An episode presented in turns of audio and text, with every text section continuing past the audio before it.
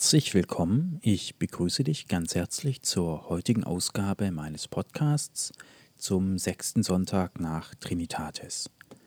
Heute geht es in der evangelischen Leseordnung um das Matthäusevangelium, Kapitel 28, die Verse 16 bis 20, sowie nach der katholischen Leseordnung um Johannes im 20. Kapitel, die Verse 1 bis 2 sowie 11 bis 18.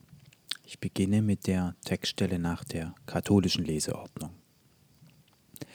An dem ersten Wochentage aber kommt Maria Magdalene früh, als es noch finster war, zur Gruft und sieht den Stein von der Gruft weggenommen. Sie läuft nun und kommt zu Simon Petrus und zu dem anderen Jünger, den Jesus lieb hatte, und spricht zu ihnen, Sie haben den Herrn aus der Gruft weggenommen, und wir wissen nicht, wo sie ihn hingelegt haben. Maria aber stand bei der Gruft draußen und weinte.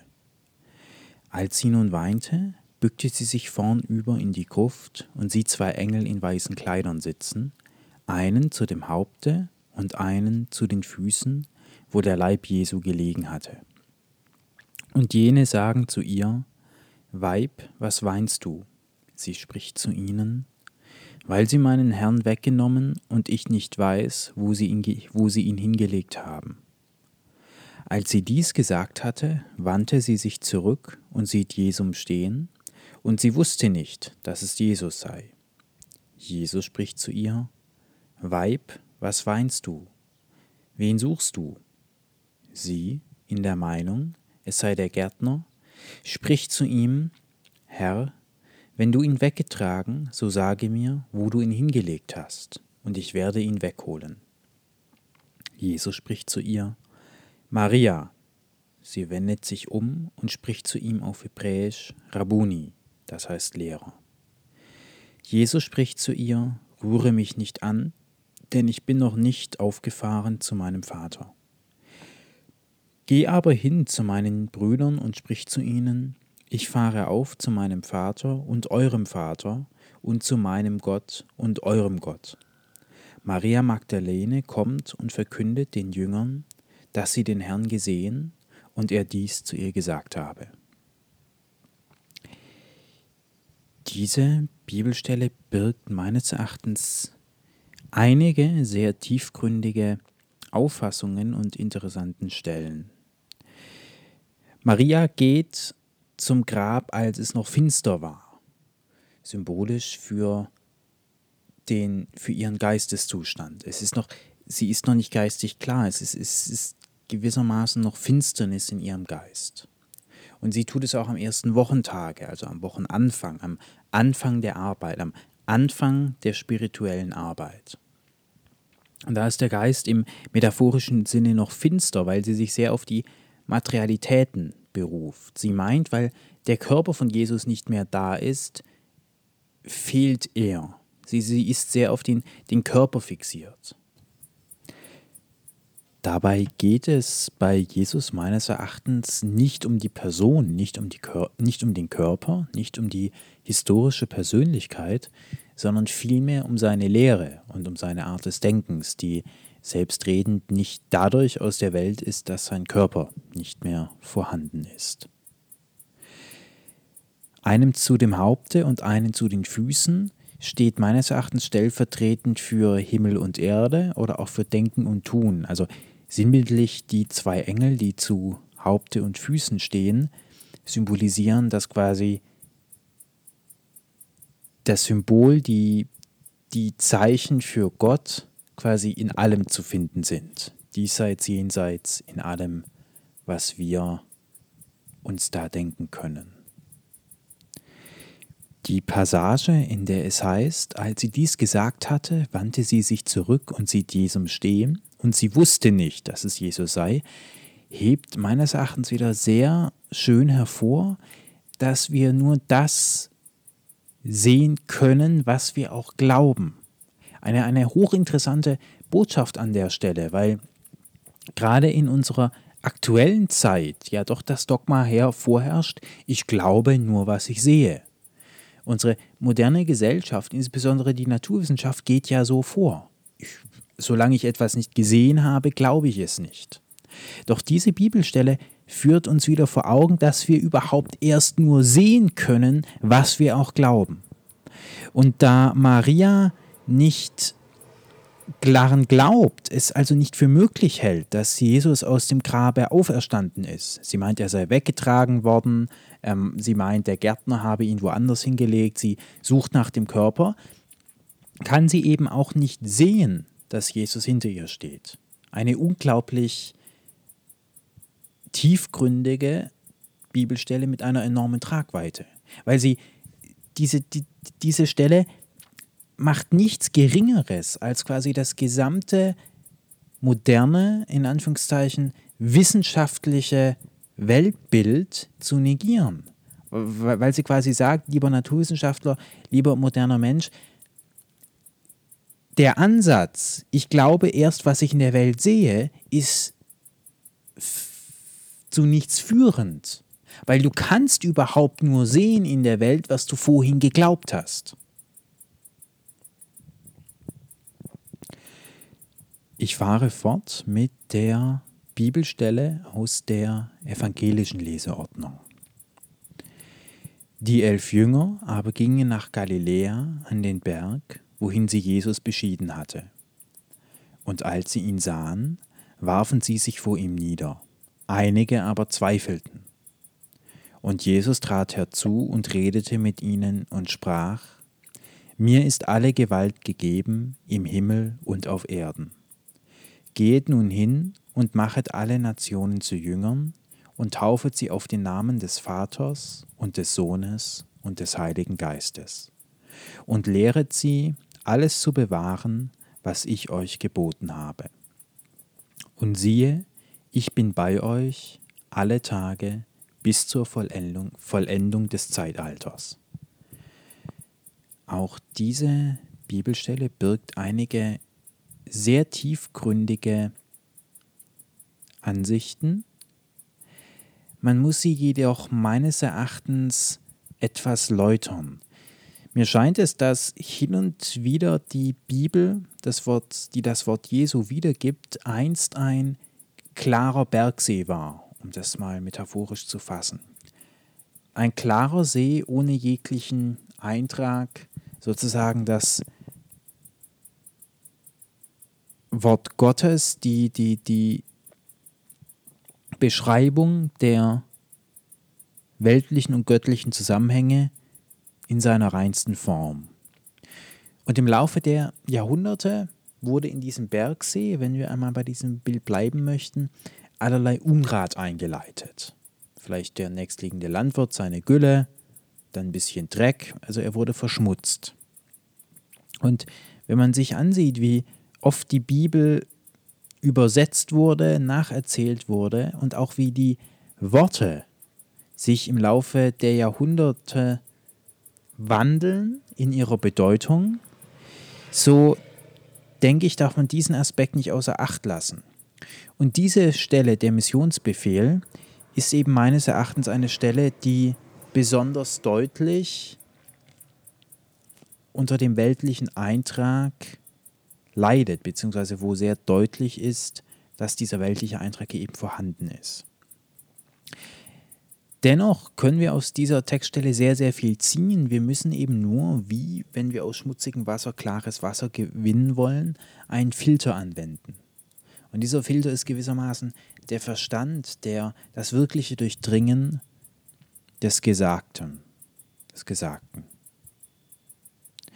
Wir sehen, und Jesus trat herzu und redete mit ihnen und sprach, mir ist alle Gewalt gegeben im Himmel und auf Erden.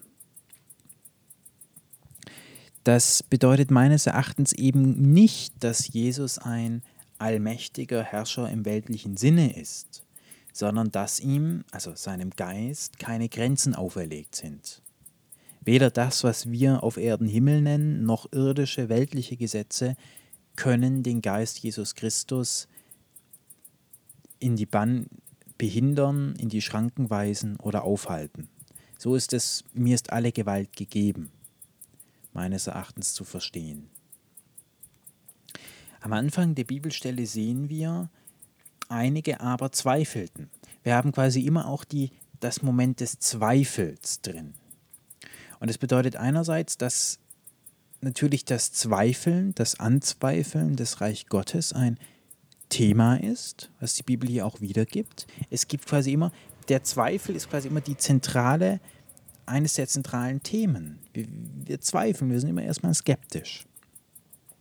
Andererseits lässt sich daraus eben auch ablesen, dass quasi in dieser Welt nichts für alle ist.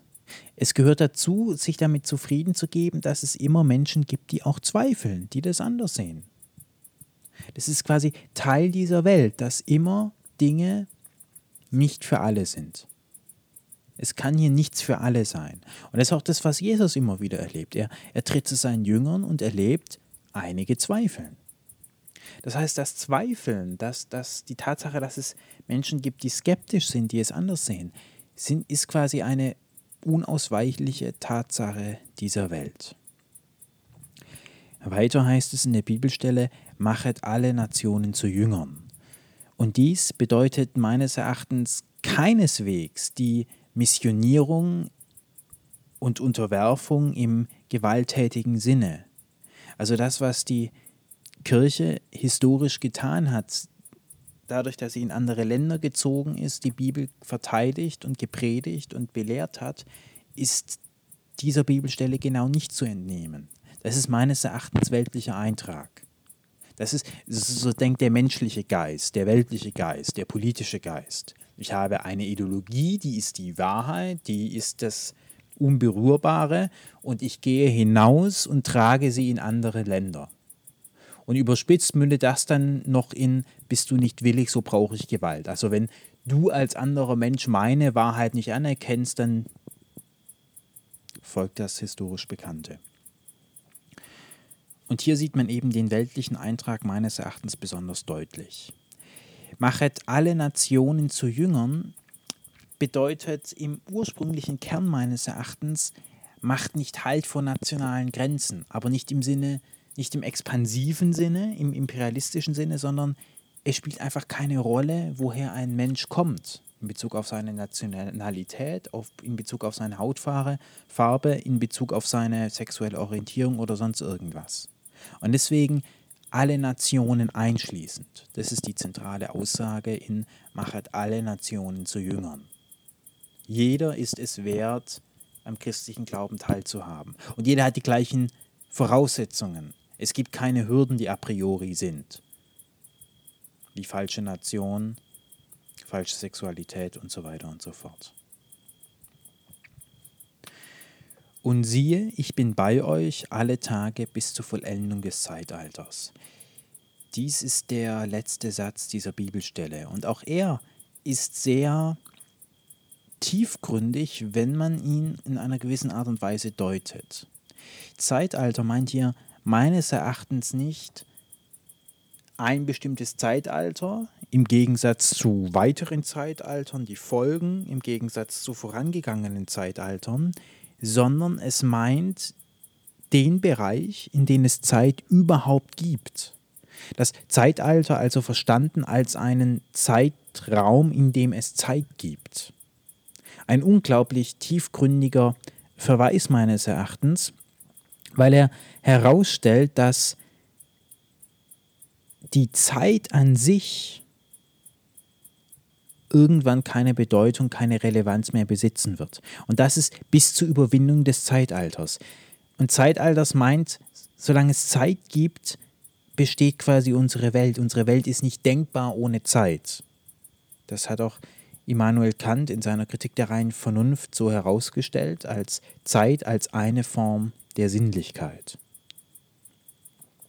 Und solange es Zeit gibt, und das meint eben, solange es diese Welt gibt, solange es menschliche Gedanken gibt, solange es weltliche Dinge gibt in unserer Wahrnehmung, solange ist Jesus bei uns. Und siehe, ich bin bei euch alle Tage bis zur Vollendung des Zeitalters. Also quasi bis zur Verendung des Alters, in dem es Zeit gibt. Und dies sagt sehr viel auch darüber aus, wie Gottes Ewigkeit beschaffen sein könnte. Natürlich können wir sie nie erfahren, aber hierin steht besteht ein doch hilfreicher und sehr konkreter Verweis.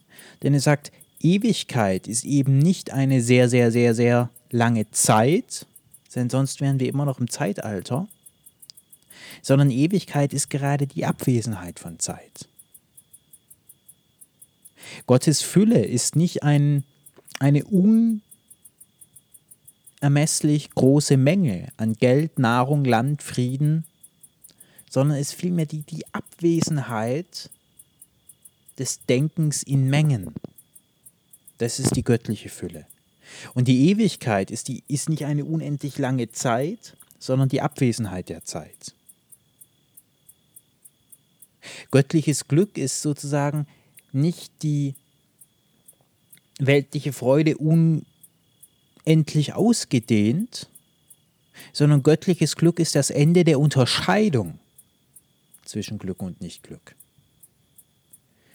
Eine unglaublich tiefgründige Stelle und ein Abschluss, bei dem ich, bei dem ich es gerne belassen möchte, weil er auch sehr trostspendend ist. Und siehe, ich bin bei euch alle Tage bis zur Vollendung des Zeitalters.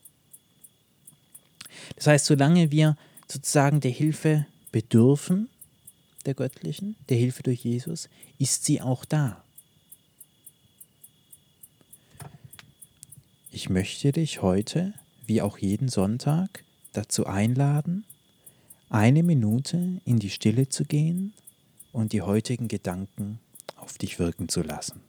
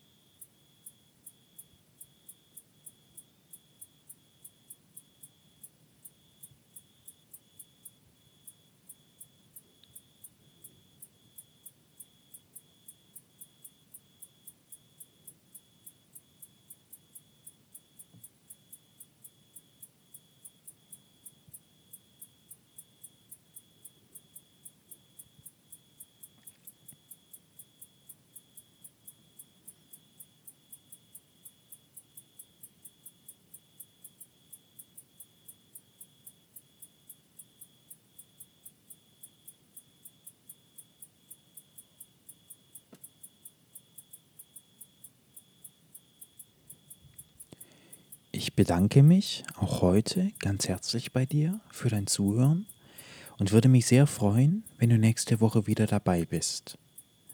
Ich wünsche dir für die folgende Woche inneren Frieden, Tiefgang und die Möglichkeit, auch in diesen Tiefgang zu kommen und diesen zuzulassen. Und das Motto der heutigen Woche lautet, und siehe, ich bin bei euch alle Tage bis zur Vollendung des Zeitalters. Eine Botschaft, die tröstender und kraftgebender kaum sein kann.